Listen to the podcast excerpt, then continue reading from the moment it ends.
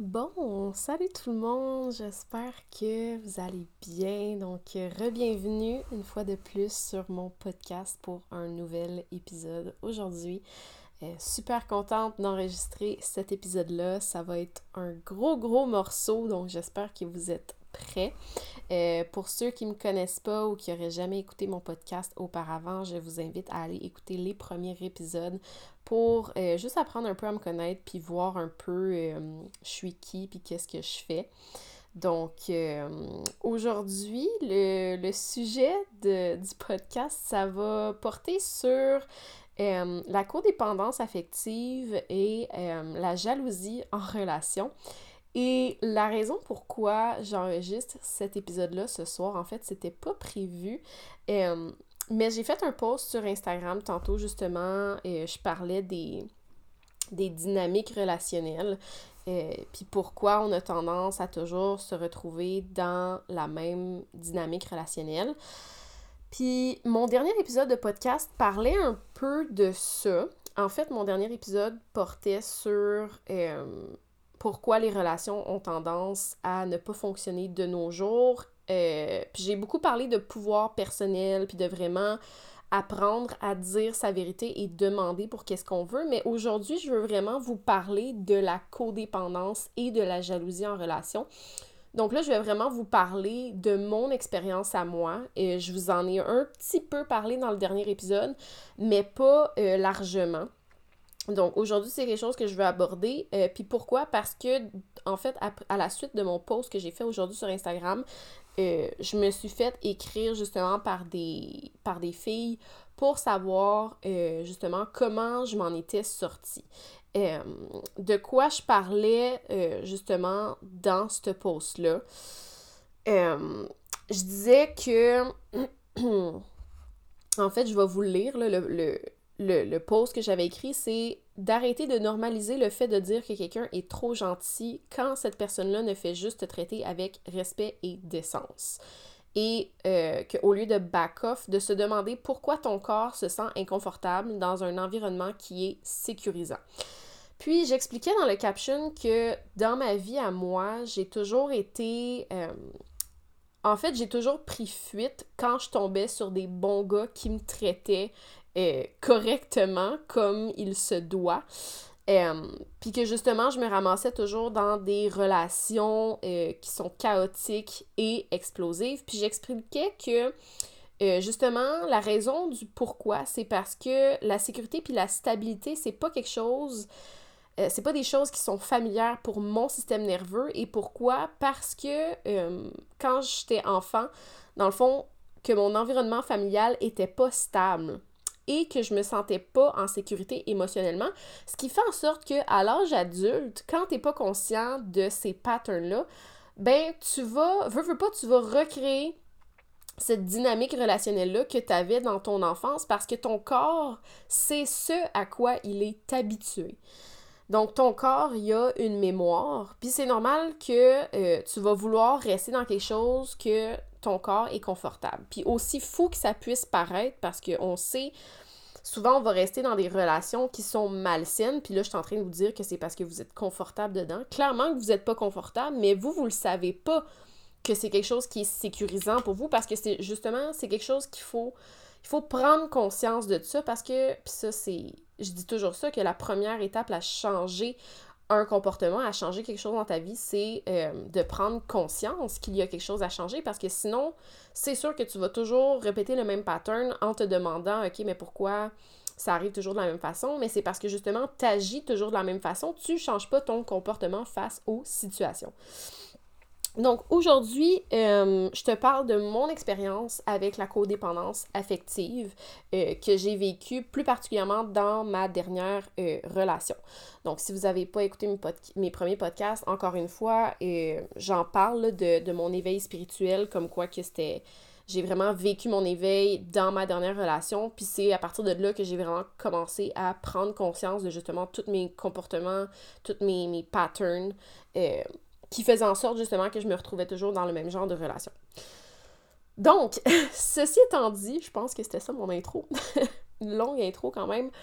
Euh, Mais on va dive in dans le sujet. D'abord et avant tout, avant de vous parler de codépendance affective, c'est quoi la codépendance affective? Donc là, peut-être que je vais dire des affaires puis que tu vas te reconnaître là-dedans. Euh, c'est juste pour vous expliquer, pour, vous aider à comprendre un peu c'est quoi. Puis même si vous n'êtes pas quelqu'un qui est codépendant, ça peut être intéressant de le comprendre justement si vous êtes euh, avec quelqu'un qui vit ça. Parce que vivre de la codépendance affective en relation, c'est extrêmement difficile, c'est douloureux. Euh, surtout que souvent quand tu es codépendant, euh, soit que tu n'en es pas conscient ou quand tu en es conscient, c'est difficile à avouer parce que justement, tu, vis de la codépendance, puis tu pas envie, en tout cas, je parle pour moi, mais tu pas envie de mettre ce, ce, ce, poids-là sur les épaules de la personne avec qui t'es. Puis c'est normal parce que c'est pas quelque chose qui est facile à gérer de d'être en. Ben, encore là, je pense pas avoir déjà été avec quelqu'un de codépendant dans ma vie parce que c'était moi la codépendante, mais c'est pas quelque chose euh, de facile. Donc, ça peut peut-être vous aider à comprendre votre partenaire ou des amis que vous avez qui vivent avec ça. Euh, c'est quoi la codépendance affective? Comment ça se manifeste? Euh, ben d'abord, une personne qui est codépendante, souvent, va, ben en fait, va mettre les besoins de l'autre personne en premier, tout le temps, euh, souvent jusqu'à s'oublier soi-même. Euh, donc, toujours de justement mettre le bonheur des autres avant le sien. Donc, ça, c'est un gros, gros signe de codépendance. Euh, quelqu'un qui va éviter la chicane, donc qui va toujours fuir les conversations justement pour pas causer de problèmes. aussi, une difficulté à dire non pour pas justement contrarier l'autre personne euh, avec qui elle est en relation. Euh, rester dans des relations toxiques pour éviter de faire face au sentiment d'abandon. Euh, donc ça, c'est un gros, gros morceau. Puis ça, je vais en parler un peu justement des blessures de l'âme, un petit peu après. Euh, mais ça, c'est ça. De, pour éviter de justement de faire face au sentiment d'abandon. Parce que pour une personne codépendante, de rester, il faut comprendre que pour cette personne-là, de rester dans une, une, relation qui est toxique, qui est malsaine, c'est ça fait beaucoup moins mal que de faire face à ce sentiment d'abandon, justement, qu'on veut absolument éviter. Euh, puis ensuite, euh, je dirais aussi justement que de toujours avoir peur que l'autre personne te laisse ou t'abandonne. Euh, puis là, je vais un peu parler après de, comment moi je l'ai vécu dans, ma, dans ma dernière relation. Puis là, je vais un peu parler des, des cinq blessures de l'âme. Euh, c'est ça. Dans le fond, chaque personne a des blessures qui viennent, qui proviennent de l'enfance, euh, des choses qui sont souvent enfouies dans l'inconscient. Puis c'est pas tout le monde qui va finir par prendre conscience de ces blessures-là. Euh, puis c'est correct, je veux dire, chacun a son cheminement. Personnellement, moi, euh, j'ai fini par comprendre, découvrir je souffrais de quelle blessure et de où ça venait également. parce que je vous ai dit tantôt, justement, de pour apporter un changement dans votre vie, c'est important de euh, prendre conscience d'abord et avant tout qu'il y a un changement à apporter, mais ensuite c'est d'aller trouver la, source de euh, ce... Puis je veux pas dire un problème, je déteste ce mot-là, mais c'est d'aller à la source euh, de justement qu'est-ce qui cause ce comportement-là. Parce que ton comportement que tu adoptes dans tes relations ou dans ta vie de tous les jours, il vient de quelque part. C'est un conditionnement. Donc après, il faut que tu ailles chercher pourquoi tu as été conditionné à agir comme ça pour survivre. Puis ça, c'est quelque chose aussi. Tu as appris à agir d'une certaine façon étant enfant. Si tu as grandi dans des dans une dynamique familiale qui était toxique parce que c'est pas tout le monde qui a, des, qui a grandi dans des, des, dynamiques familiales toxiques. Justement, il y en a qui ont eu l'amour, le support, euh, l'espace euh, nécessaire, mais c'est pas tout le monde qui a eu cette. Euh, cette sécurité émotionnelle-là, et je m'inclus là-dedans. Donc, quand tu es enfant et tu pas justement tous tes besoins comblés, parce qu'on a tous des besoins primaires, justement, quand tu es enfant, à, à, à, combler, dans le fond, là Mais quand tu n'as pas tous ces besoins-là qui sont comblés, ben ça fait en sorte que tu dois développer des, euh, ce que j'appellerais des coping mechanisms en anglais, des comportements pour t'aider à survivre en tant qu'enfant. Et c'est là que ça devient triste parce que quand tu es enfant, tu ne serais pas supposé avoir besoin de survivre, mais euh, il y a beaucoup de temps que c'est comme ça. Il y a beaucoup, beaucoup, beaucoup de, de, dynamiques familiales qui sont euh, malsaines, qui sont toxiques. Et souvent, on s'en rend pas compte jusqu'à l'âge adulte. Et c'est là que c'est une, belle, un beau coup de pelle dans la face. Mais euh, après, justement, c'est de faire face à ça pour pouvoir ensuite guérir et éviter de répéter ce cycle-là avec vos propres enfants. Donc, c'est ça le, le, le, travail de guérison, le chemin de la guérison duquel je parle constamment sur Instagram. Donc, c'est vraiment d'aller creuser pour comprendre justement Qu'est-ce qui a fait en sorte que vous soyez comme vous êtes aujourd'hui? Pourquoi vous adoptez certains comportements dans votre vie d'adulte qui vous empêchent de vous épanouir en tant qu'être humain? Justement, d'aller défaire les nœuds pour ensuite pouvoir mieux avancer. Donc, là, je me suis éloignée un peu. Donc, les cinq blessures de l'âme, il y en a cinq. Je vais juste en aborder comme deux parce que c'est celles auxquelles je peux relate. Mais euh, après, il y a un livre là-dessus aussi que, j'ai écouté en fait en audio. Euh, ça s'appelle justement comme ça, Les cinq blessures de l'âme. Je me rappelle plus de l'auteur, mais euh, c'est vraiment, vraiment intéressant comme livre. Donc, euh, les blessures de l'âme, dans le fond, les cinq, vous avez le rejet, l'abandon, l'humiliation, la trahison et le jugement. celle que je vais aborder, c'est vraiment le rejet et l'abandon pour moi parce que justement, j'ai un type d'attachement qui est anxieux. Puis ça provient justement de ces blessures-là. Euh, c'est quoi un type d'attachement anxieux? En fait, dans la dans les relations, vous avez quatre types d'attachement. Et dans le fond, vous avez un type d'attachement qui est sécurisant, donc vraiment comme quelque chose de sain. Vous avez le type d'attachement évitant, anxieux et ambivalent qui euh, navigue un peu par l'évitant et le anxieux. Donc, type d'attachement anxieux, justement, c'est ça, ça, cause le, comportement de la, la codépendance affective, en fait. Euh, puis comme je disais tantôt, c'est quelque chose qui est excessivement difficile à euh, gérer. Euh, puis là, je veux pas embarquer dans de où ça provient cette blessure-là. Mon but, c'est pas de vous raconter mon enfance. C'est quelque chose que je vais garder pour moi.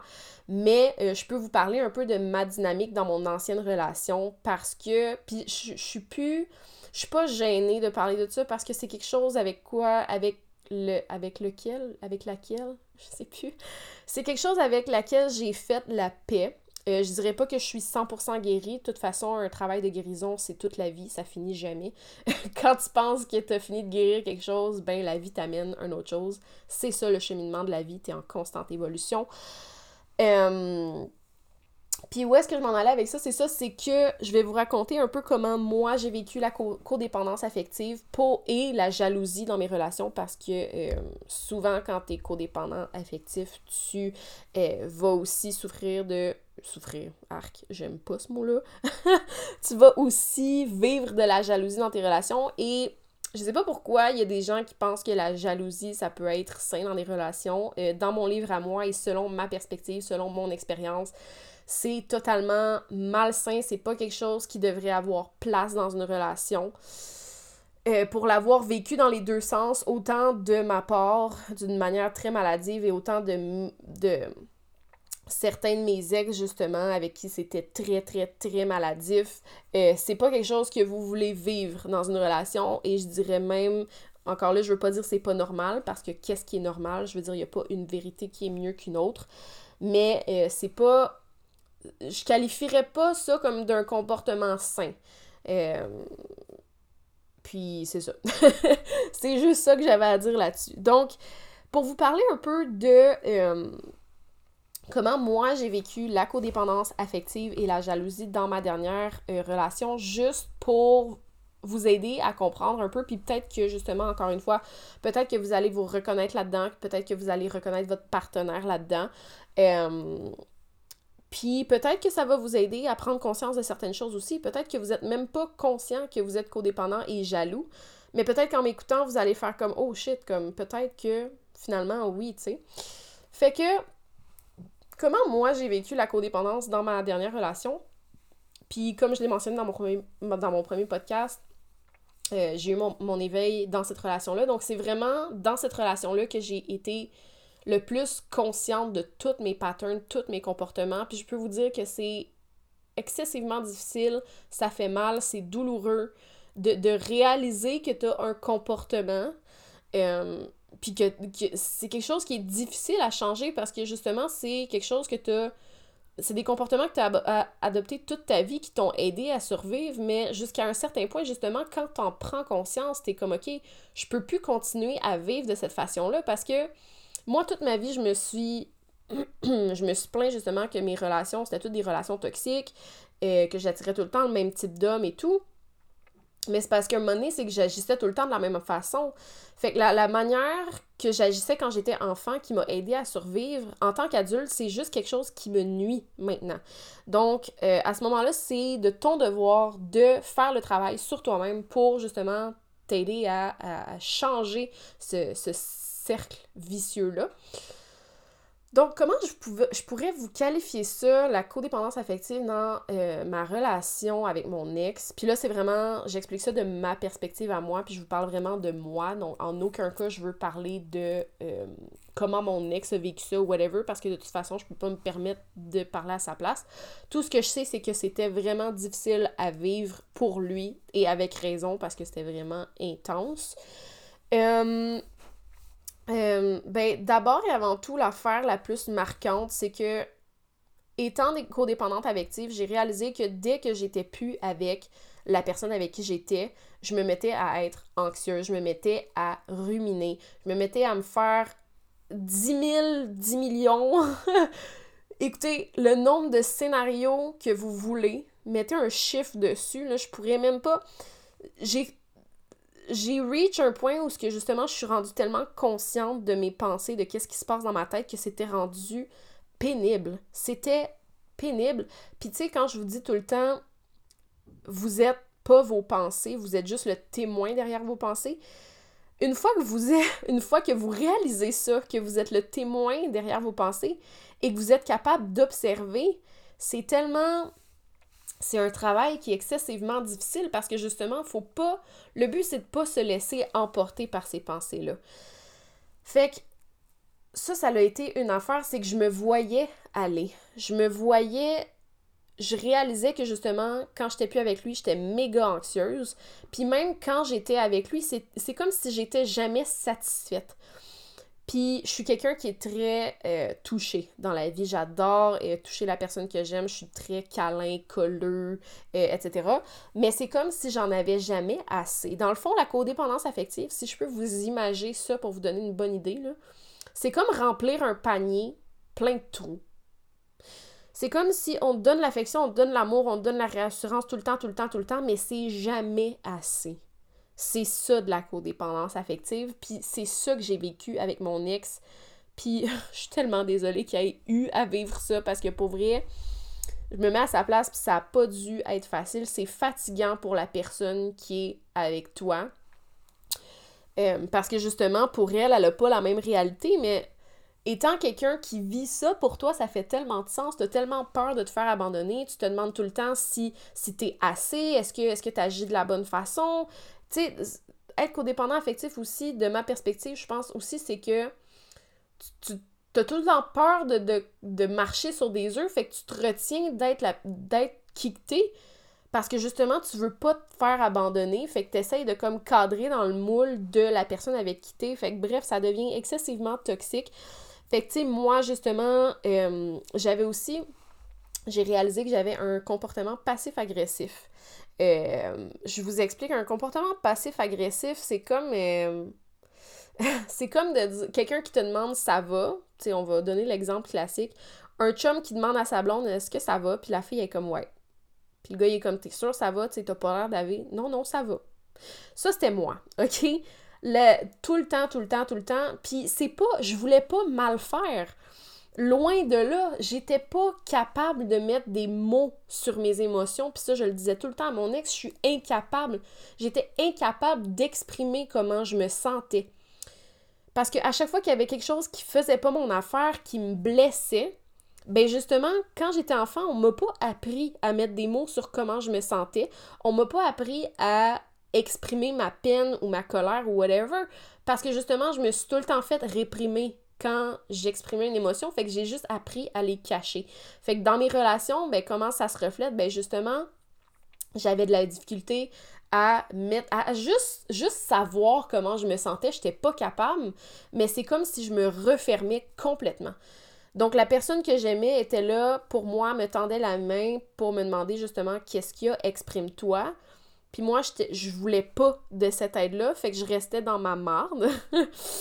je restais dans ma marde, puis je me faisais du mal avec ça, mais à l'intérieur de moi, j'avais juste envie qu'on... Puis là, je vous dis ça maintenant parce que j'en ai pris conscience, mais dans ma relation, je le savais pas. Mais je me refermais sur, moi-même, mais quand tu fais ça, en fait, c'est juste que t'as juste envie que qu'on te prenne dans tes bras, dans ces... T'as juste... je vais essayer de m'exprimer comme du monde. Mais quand tu te refermes comme ça puis que t'arrives pas à t'exprimer, en fait, c'est juste que t'as besoin d'amour. T'as besoin d'amour, t'as besoin de te faire réassurer, mais t'es même pas capable de l'exprimer. Donc ça, c'est quelque chose avec laquelle j'avais de la difficulté, euh, même dans des groupes d'amis. Souvent, euh, quand on était dans des grosses, pas des grosses foules, mais tu sais, avec beaucoup de monde, souvent j'avais j'avais euh, tendance justement à me refermer, et à pas vouloir prendre trop de place. Puis ça aussi, ça, venait aussi de euh, ma jalousie. Puis là, on va embarquer un peu dans le sujet de la jalousie aussi. Puis encore une fois, là, en, ce moment, je suis en train de m'ouvrir, d'ouvrir mon cœur complètement à vous parce que justement, c'est quelque chose que j'ai appris sur moi-même au fil du temps, avec quoi j'ai fait la paix, avec, sur quoi j'ai beaucoup, beaucoup travaillé. Puis pour avoir vu quelqu'un tout l'été, c'est des choses euh, que je pense qui que j'ai énormément améliorées. Euh, puis qui se reflète plus nécessairement dans mes relations maintenant. Donc, je trouve ça vraiment cool. C'est pour ça que je vous en parle, parce que je sais qu'il y en a qui vont pouvoir se reconnaître là-dedans. Mais pour revenir à la jalousie, dans le fond, euh, j'étais quelqu'un qui voulait toujours l'attention de la personne avec qui j'étais et du moment que son attention était ailleurs sur quelqu'un d'autre, que ce soit pas nécessairement une fille, mais juste quelqu'un d'autre, mais du moment que j'avais pas toute son attention, ben justement, c'est comme si ça me blessait ou ça me faisait justement sentir abandonnée ou moins importante. Donc, quand j'étais avec d'autres personnes, avec la personne que j'étais, euh, ben je me diminuais. Comme si je voulais me cacher complètement. Et encore une fois, ça, c'est des comportements qui proviennent de l'enfance. Puis encore une fois, je veux pas rentrer dans mon enfance. Mais euh, c'est ça. Excusez, j'ai comme eu une bulle au cerveau. Mais bref, ma jalousie se reflétait euh, de, cette façon-là, justement, quand on était avec des groupes d'amis ou quoi que ce soit. Euh, avec des filles, évidemment, euh, je me faisais des idées pour, man, des, des affaires juste stupides. c'est comme si je voyais chaque fille comme une menace. Puis encore une fois, à ce moment-là, je m'en rendais pas le compte, mais dès que mon mon ex, mettons, posait les yeux sur une autre fille, même si c'était pas d'une quelconque façon, je me mettais à. Euh, ben justement, ça, ça venait me trigger. Je me sentais jalouse, je me sentais pas assez, je me disais, crime, voyons, comme, tu sais, je suis pas assez pour lui, whatever. Et encore là, vous, vous allez sûrement vous dire, waouh, c'est bien intense. Oui, mais c'est ça, être une personne jalouse, codépendante. C'est comme ça que moi, je l'ai vécu. Et comme je l'ai dit au début, c'est pas quelque chose qui est facile à vivre, surtout quand t'es consciente de ça.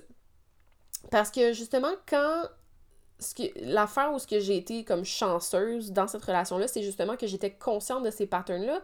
Donc, au lieu de réagir et de donner l'importance à mes pensées, ben, je faisais juste les observer.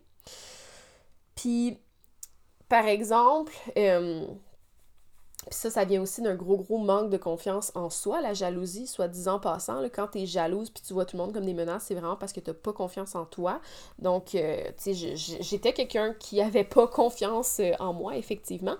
Mais si je peux vous donner un exemple, par exemple, de euh, la différence entre savoir observer ces pensées-là, et éviter de justement partir dans tous tes états et à réagir à ces pensées-là. Par exemple, moi, je me voyais aller, je savais que j'étais jalouse, je savais que je me faisais 6000 scénarios par rapport dans ma tête, qui sont toutes des choses qui peuvent arriver. Je veux dire, le cerveau est bien fait comme ça, c'est que tu vas te mettre à imaginer, tu vas te faire des scénarios, mais c'est toutes des choses qui pourraient arriver. Donc, c'est comme ton imagination qui se laisse partir. Puis, euh, mais bref, moi, je me voyais aller, puis je faisais pas de scène. Je suis pas... J'ai pas été ce genre de blonde toxique-là qui faisait des... Ben, oui, j'avais un peu des comportements toxiques, mais je veux dire, j'aurais jamais pété une coche à mon ex parce que moi, j'étais jalouse. J'essayais toujours de lui en parler, euh, puis de lui expliquer vraiment que, tu sais, je, je, sais que ça fait aucun sens, mais j'ai juste besoin que tu me rassures. Euh, comme, tu sais, je suis jalouse, comme, en ce moment, je, peux rien faire d'autre que juste t'en parler, tu sais. Fait que, tu sais, j'ai pas laissé ces pensées-là prendre le dessus. Mais par exemple, quelqu'un qui laisserait prendre, qui laisserait ces pensées-là prendre le dessus. Puis là, je vais prendre un exemple avec un de mes autres ex de là une couple d'années. Que lui, dans le fond, il allait fouiller dans mon sel quand, euh, quand, je dormais, par exemple, qui fouillait dans mon sel et qui, après, le lendemain, allait me faire des commentaires sur des choses qu'il avait vues dans mon sel, mais sans nécessairement me dire que euh, il avait pris mon sel, mais clairement que c'était un message pour me dire Hey, j'ai checké dans ton sel, genre je te watch. Sais, ça c'est fucking malsain, ok? Puis ça, c'est une autre de mes relations. C'était vraiment la pire de mes relations, en fait. Mais, euh, sais, des petits commentaires sneaky de même ou des euh, Ah, tu sais, je sais pas, moi j'essaie de penser à des, des exemples qui m'est déjà arrivé, mais ah ouais, tu sais, euh, t'as bien du fun avec ce gars-là. Tu sais, des petits commentaires, genre un peu passif-agressif, justement, juste pour venir piquer un peu. Ben ça, justement, c'est de réagir à ces pensées-là, puis tu laisses ces pensées-là prendre le contrôle de toi. Fait que t'es pas capable de gérer quand tu fais ça. Puis c'est là, c'est ça que je disais que c'est là que j'ai été chanceuse, c'est que justement, j'étais aware de ces pensées-là. Donc, je réagissais pas sur l'effet de. Euh, c'est sûr que ça bouillait beaucoup en moi, mais j'avais pas le choix de me gérer. Euh, comment j'ai vécu aussi la jalousie? Ah ben, Instagram, bien sûr! ça, c'était une autre affaire. Euh, tu sais, Instagram, ou dès que je voyais... Euh, excusez, je vais bouger, le micro, ça se peut que ça fasse un petit peu de bruit, désolé pour ça. Mais dès que je voyais, par exemple, le nom d'une fille popper sur le sel de mon ex ou whatever, je me mettais dans tous mes états euh, je me mettais à me faire 6000 scénarios, donc ça, encore une fois, c'est quelque chose qui était excessivement euh, désagréable et pas facile euh, à gérer. fait qu'à part de ça, je pense que c'est pas mal ça. Euh, pour ce qui est de la codépendance, jalousie, euh, comment que je l'ai vécu. Euh, comme, puis je pense, je vous l'ai dit tantôt aussi, justement, à chaque fois que j'étais plus avec mon ex, mettons que je m'en allais chez nous, whatever, je me mettais à être anxieuse fois mille. Puis au début de la relation, je m'en rendais pas compte. Puis quand justement, parce que dans le fond, moi puis mon ex, on s'est laissé, puis on est comme revenus ensemble. Puis quand on est revenus ensemble, j'étais vraiment comme, j'étais partie là, dans mon éveil spirituel, vraiment à fond. Puis c'est là que j'ai commencé justement à remarquer ces, comportements-là, ces, pensées-là, puis j'étais comme wow, ok. Puis là, à partir de ce moment-là, fallait vraiment que je commence à me parler. Fait qu'au lieu de tout le temps aller rechercher la validation extérieure, tout le temps aller rechercher que mon ex me rassure, là, j'ai commencé à me parler, puis là, j'ai commencé à faire le travail. Fait que là, on va vraiment rentrer dans le comment j'ai fait pour guérir ça ou comment j'ai entamé le processus de guérison, parce que comme je l'ai dit au début, la guérison, c'est pas quelque chose que tu arrives à destination finale, puis que, ah, ben, c'est fini. Non, il y en a toujours, OK? C'est... Il y en a tout le temps. Dès que tu penses qu'il y en a plus, il y en a encore. Fait que, comme j'ai dit tantôt, la première étape, pour entamer le processus de guérison, c'est de prendre conscience, c'est d'être conscient qu'il y a quelque chose à changer, c'est d'être conscient qu'il y a un comportement qui t'a servi peut-être étant enfant pour ta survie, pour t'assurer de combler tes besoins, mais qui aujourd'hui en tant qu'adulte ne te sert plus. Donc ça, c'est vraiment la première étape. Euh, puis là, venez pas me demander, ah, mais comment on fait pour prendre conscience, tu vas le savoir ou tu vas pas le savoir. C'est pas quelque chose que tu peux te forcer à prendre conscience. Euh, à part, ben en fait, pas à part, tu peux pas te forcer à prendre conscience de quelque chose, mais tu peux te pratiquer euh, à devenir conscient. Donc, pratiquer la pleine conscience, pas pour rien que je vous dis tout le temps de pratiquer la méditation. C'est pas des niaiseries que je vous dis là, c'est des outils qui fonctionnent vraiment. Puis tu peux jamais devenir pleinement conscient si justement tu prends pas le temps de te retrouver dans le silence, de te retrouver avec toi-même. Puis oui, c'est quelque chose qui fait peur, oui, c'est quelque chose qui est inconfortable, comme je dis pas que j'ai commencé à méditer puis que je méditais des 30 minutes, là. Zéro, là. Au début, j'étais incapable de m'asseoir pour méditer. Puis c'est justement la raison pour laquelle les gens sont pas capables de s'arrêter, c'est parce que tout le monde a le mental qui est tout le temps en train de se faire aller. Fait que tout le monde est tout le temps en train d'écouter Netflix, d'écouter de la musique, de faire X, Y, Z pour justement éviter d'avoir à faire face à ces pensées-là. Mais c'est parce qu'à un moment donné, si tu leur fais pas face à ces pensées-là, ben, ils sont comme dans le bac de ton mind, dans, dans tes arrière-pensées, dans ton subconscient, puis ça, ça, veut, veut pas, ça affecte ton comportement dans la vie de tous les jours. Mais une fois que tu es capable de mettre en lumière ces comportements-là, ben c'est là que tu peux changer, puis c'est là que ta vie peut commencer à prendre du mieux. Et donc, c'est ça, prendre, prendre conscience de ces comportements-là. Ensuite de ça, la, deuxième étape, je dirais que c'est l'observation et la compréhension. Donc, pas tout de suite d'essayer de changer un comportement, ça sert à rien. OK? Tu peux pas dire, OK, là, je viens, mettons que tu écoutes mon podcast, là, puis que euh, tu fais, OK, ouais, là, je réalise vraiment que j'ai un problème de codépendance puis de jalousie, il faut vraiment que je change ça. Essaye pas de changer ça tout de suite, tu vas travailler dans le beurre, OK? Ça, je te le dis tout de suite, tu peux pas te dire, OK, à partir d'aujourd'hui, je suis plus jalouse, je suis plus codépendante. Ça marche pas de même, la vie, OK? Comme n'importe quoi dans la vie, ça prend du temps, ça prend énormément de travail. Puis comme je vous en parle tout le temps, tu je vous en parle souvent dans mes stories, comme quoi que ça fait un an que je suis célibataire, ça fait un an que je suis toute seule, ça fait un an que je fais le travail sur moi-même. Puis je commence à démêler le nœud, ok? Je commence. Comme ça fait un an, genre ça va durer des années et des années. Puis encore une fois, je vais jamais être complètement guérie parce que c'est ancré en moi c'est ancré au plus profond de mon être. Fait que c'est sûr qu'il y a des insécurités, des peurs qui vont toujours refaire sur surface. Puis ça, faut que tu l'acceptes. Faut que tu acceptes que ce sera jamais parfait. Puis que tu pourras justement jamais atteindre un niveau dans ta vie où tu vas être comme OK, genre j'ai tout réglé ce que j'avais à régler. Non, je pense pas que je pense même pas que tu as assez d'une vie entière pour régler tout ce que tu as à régler dans ta vie, OK? Ça, c'est de un. Fait que essaye pas tout de suite de te garrocher puis de faire comme, OK, je vais changer tout de suite ce comportement-là. Anyways, t'as même pas les outils pour, OK? Ça, faut que tu le comprennes. T'as aucun outil, tu pars de... You, you, start from scratch. Tu commences à zéro, OK? Là, tu, viens de réaliser que t'es jalouse, t'es dépendante, whatever. Fait que là, la première affaire à faire, c'est, OK, je vais juste observer mes comportements. Puis que, euh, mes comportements, mes pensées, whatever. Puis ce que je veux dire par observer, c'est que, justement, quand t'es trigger, quand il y a quelque chose, quand il y a une émotion qui est suscitée en moi, quand tu sens la jalousie qui monte en, toi, quand tu sens que tu, deviens en colère, au lieu de réagir, au lieu d'extérioriser ça, puis ça, que tu sois en couple ou non, mais c'est bien de le travailler quand tu es avec quelqu'un parce que les, je le dis tout le temps, les, triggers sont dans les relations. Fait que quand tu remarques que tu es trigger par quelque chose, observe, arrête-toi. Puis ça, je l'ai tellement pratiqué fois mille. Quand je vous dis que c'est pas, pas un travail qui est facile, ce que je fais, c'est pas un travail que tu as envie de faire, mais c'est nécessaire. Puis je vous encourage tellement à le faire parce que ça va tellement vous amener loin puis vous débloquez des portes qui sont fermées à double clé en ce moment.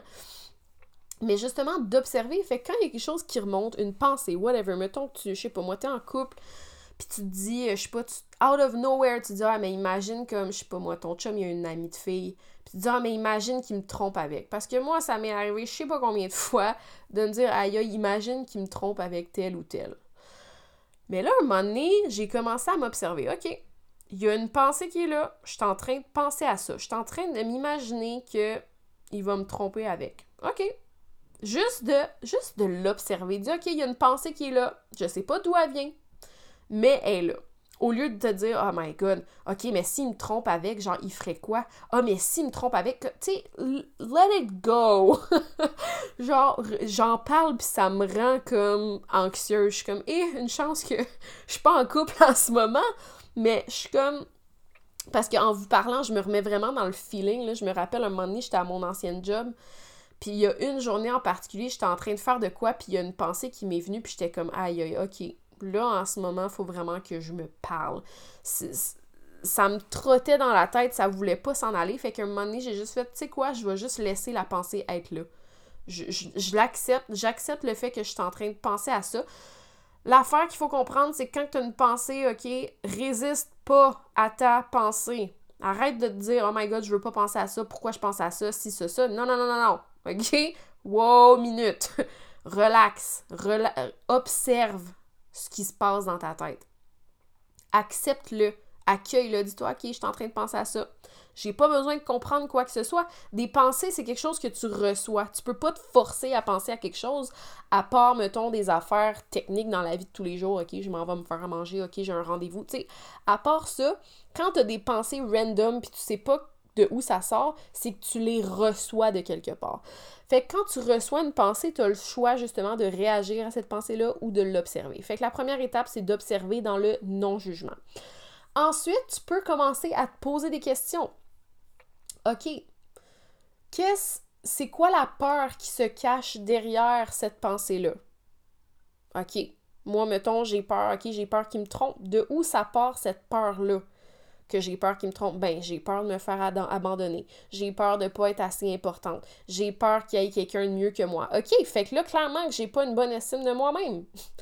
Quand vous allez vous poser quelque des questions comme ça, puis ça, c'est des choses qu'on prend pas le temps de faire justement d'observer ses pensées puis de se poser des questions à savoir pourquoi il y a une pensée comme ça qui surgit. Fait que souvent, justement, ça, ça cache des peurs qui sont enfouies dans le subconscient, mais le but, c'est justement de les déterrer. Fait que moi, à ce moment-là, j'ai compris que justement, j'avais pas confiance en moi, que j'avais peur du rejet, j'ai peur de l'abandon.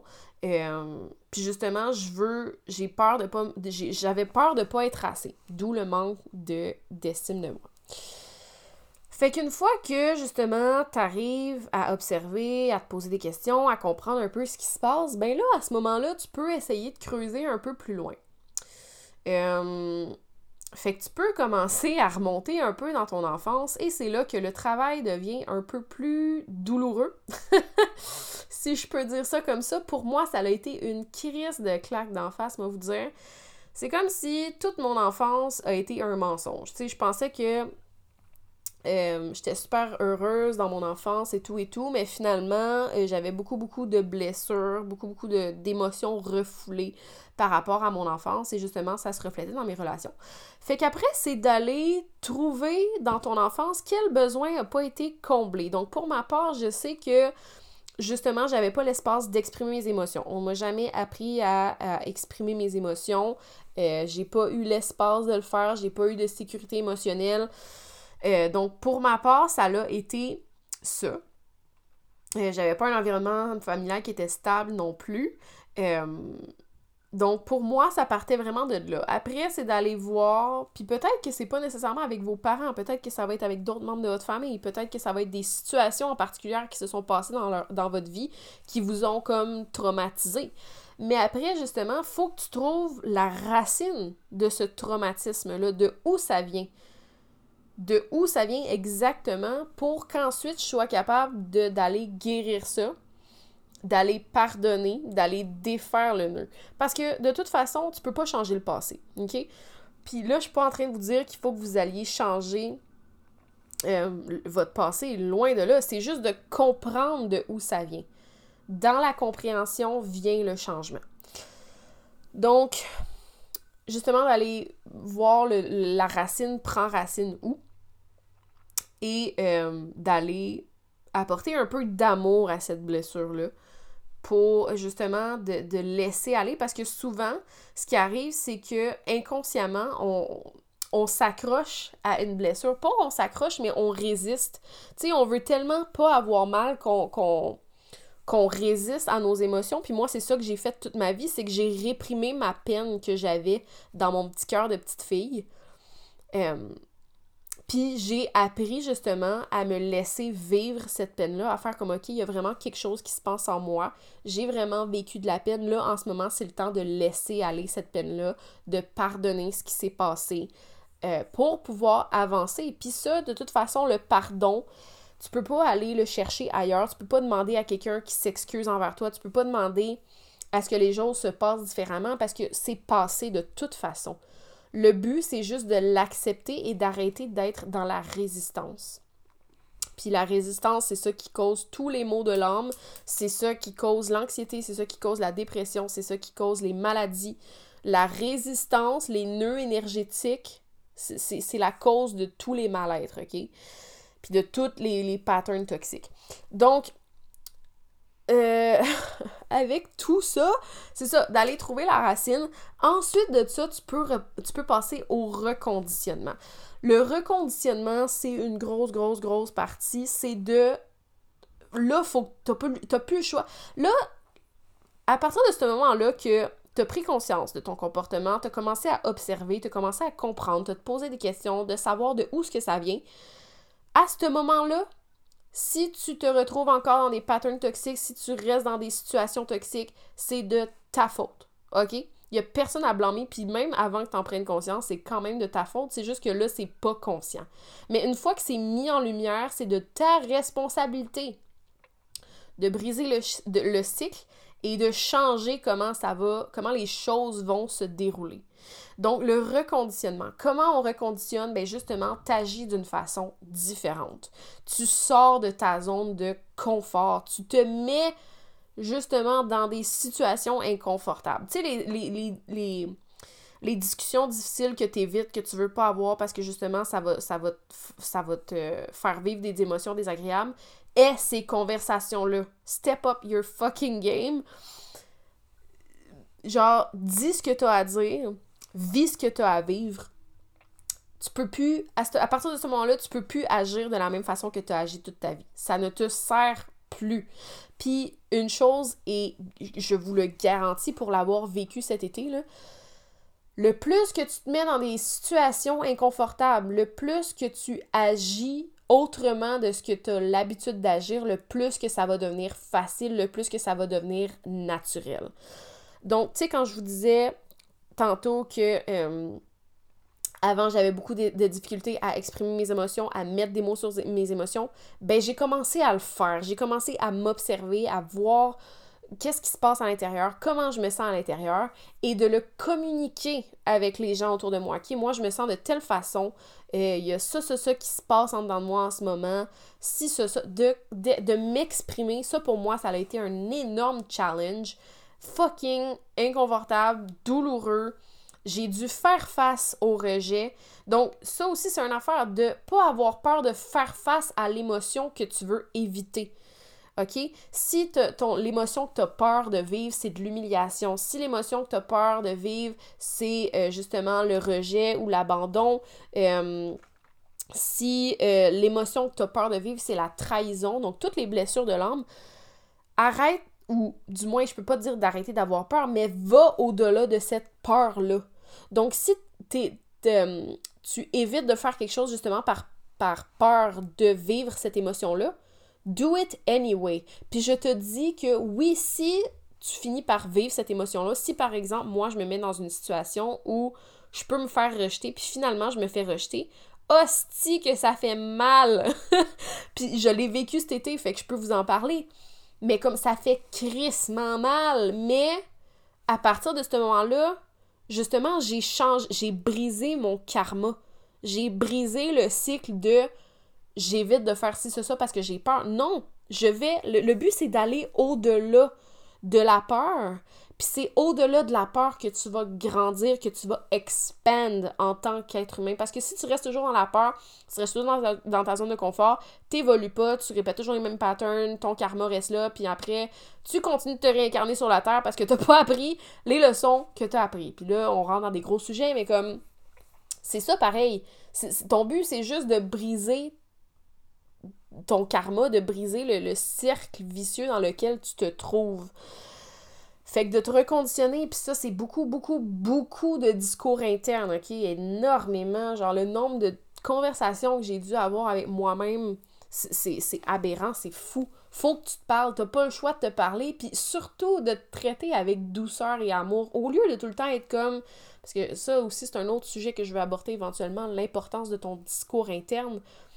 Mais comme tu peux pas être tout le temps là à te dire, genre, à te taper sur la tête et dire, oh my god, pourquoi je suis de même? Oh my god, genre, euh, je devrais pas être de même, ou oh my god, c'est tellement fatigant, oh my god, nanana. Chris, tu peux pas. Comment tu veux step up ton game, puis évoluer si t'es tout le temps en train de te tirer toi-même vers le bas puis de te taper sa tête? Comme ça marche pas. Sois gentil avec toi-même, gentil, gentil, whatever. Traite-toi avec amour, sois patiente, parce qu'encore une fois, c'est pas un processus qui se fait du jour au lendemain, c'est, le travail d'une vie. C'est le travail d'une vie, mais à un moment donné, si tu le commences pas le travail, ben tu vas jamais te laisser la chance de vivre des, belles relations, puis de vivre des belles expériences qui vont justement. Excusez un petit reflux. Mais tu vas jamais te laisser la chance justement de vivre des belles choses dans ta vie. Fait que le travail, faut que tu le commences. Compte tes petites victoires. Vas-y, baby steps. T'as pas. Tu, vas jamais être parfaite de. Anyways. Comme on, part tout de, de quelque part. Puis la raison pour laquelle je me permets de vous parler de tout ça, c'est parce que justement, je l'ai fait le travail.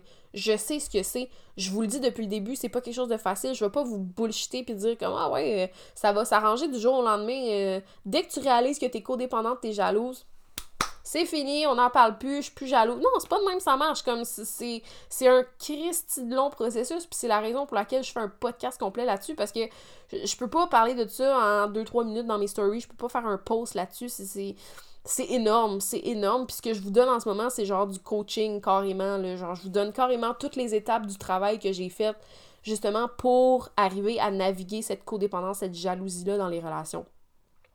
Fait que le reconditionnement passe beaucoup justement par, pour revenir à ce que je disais, le reconditionnement passe beaucoup par ton discours interne, par comment tu vas agir. Donc, au lieu de réagir, apprends à t'observer.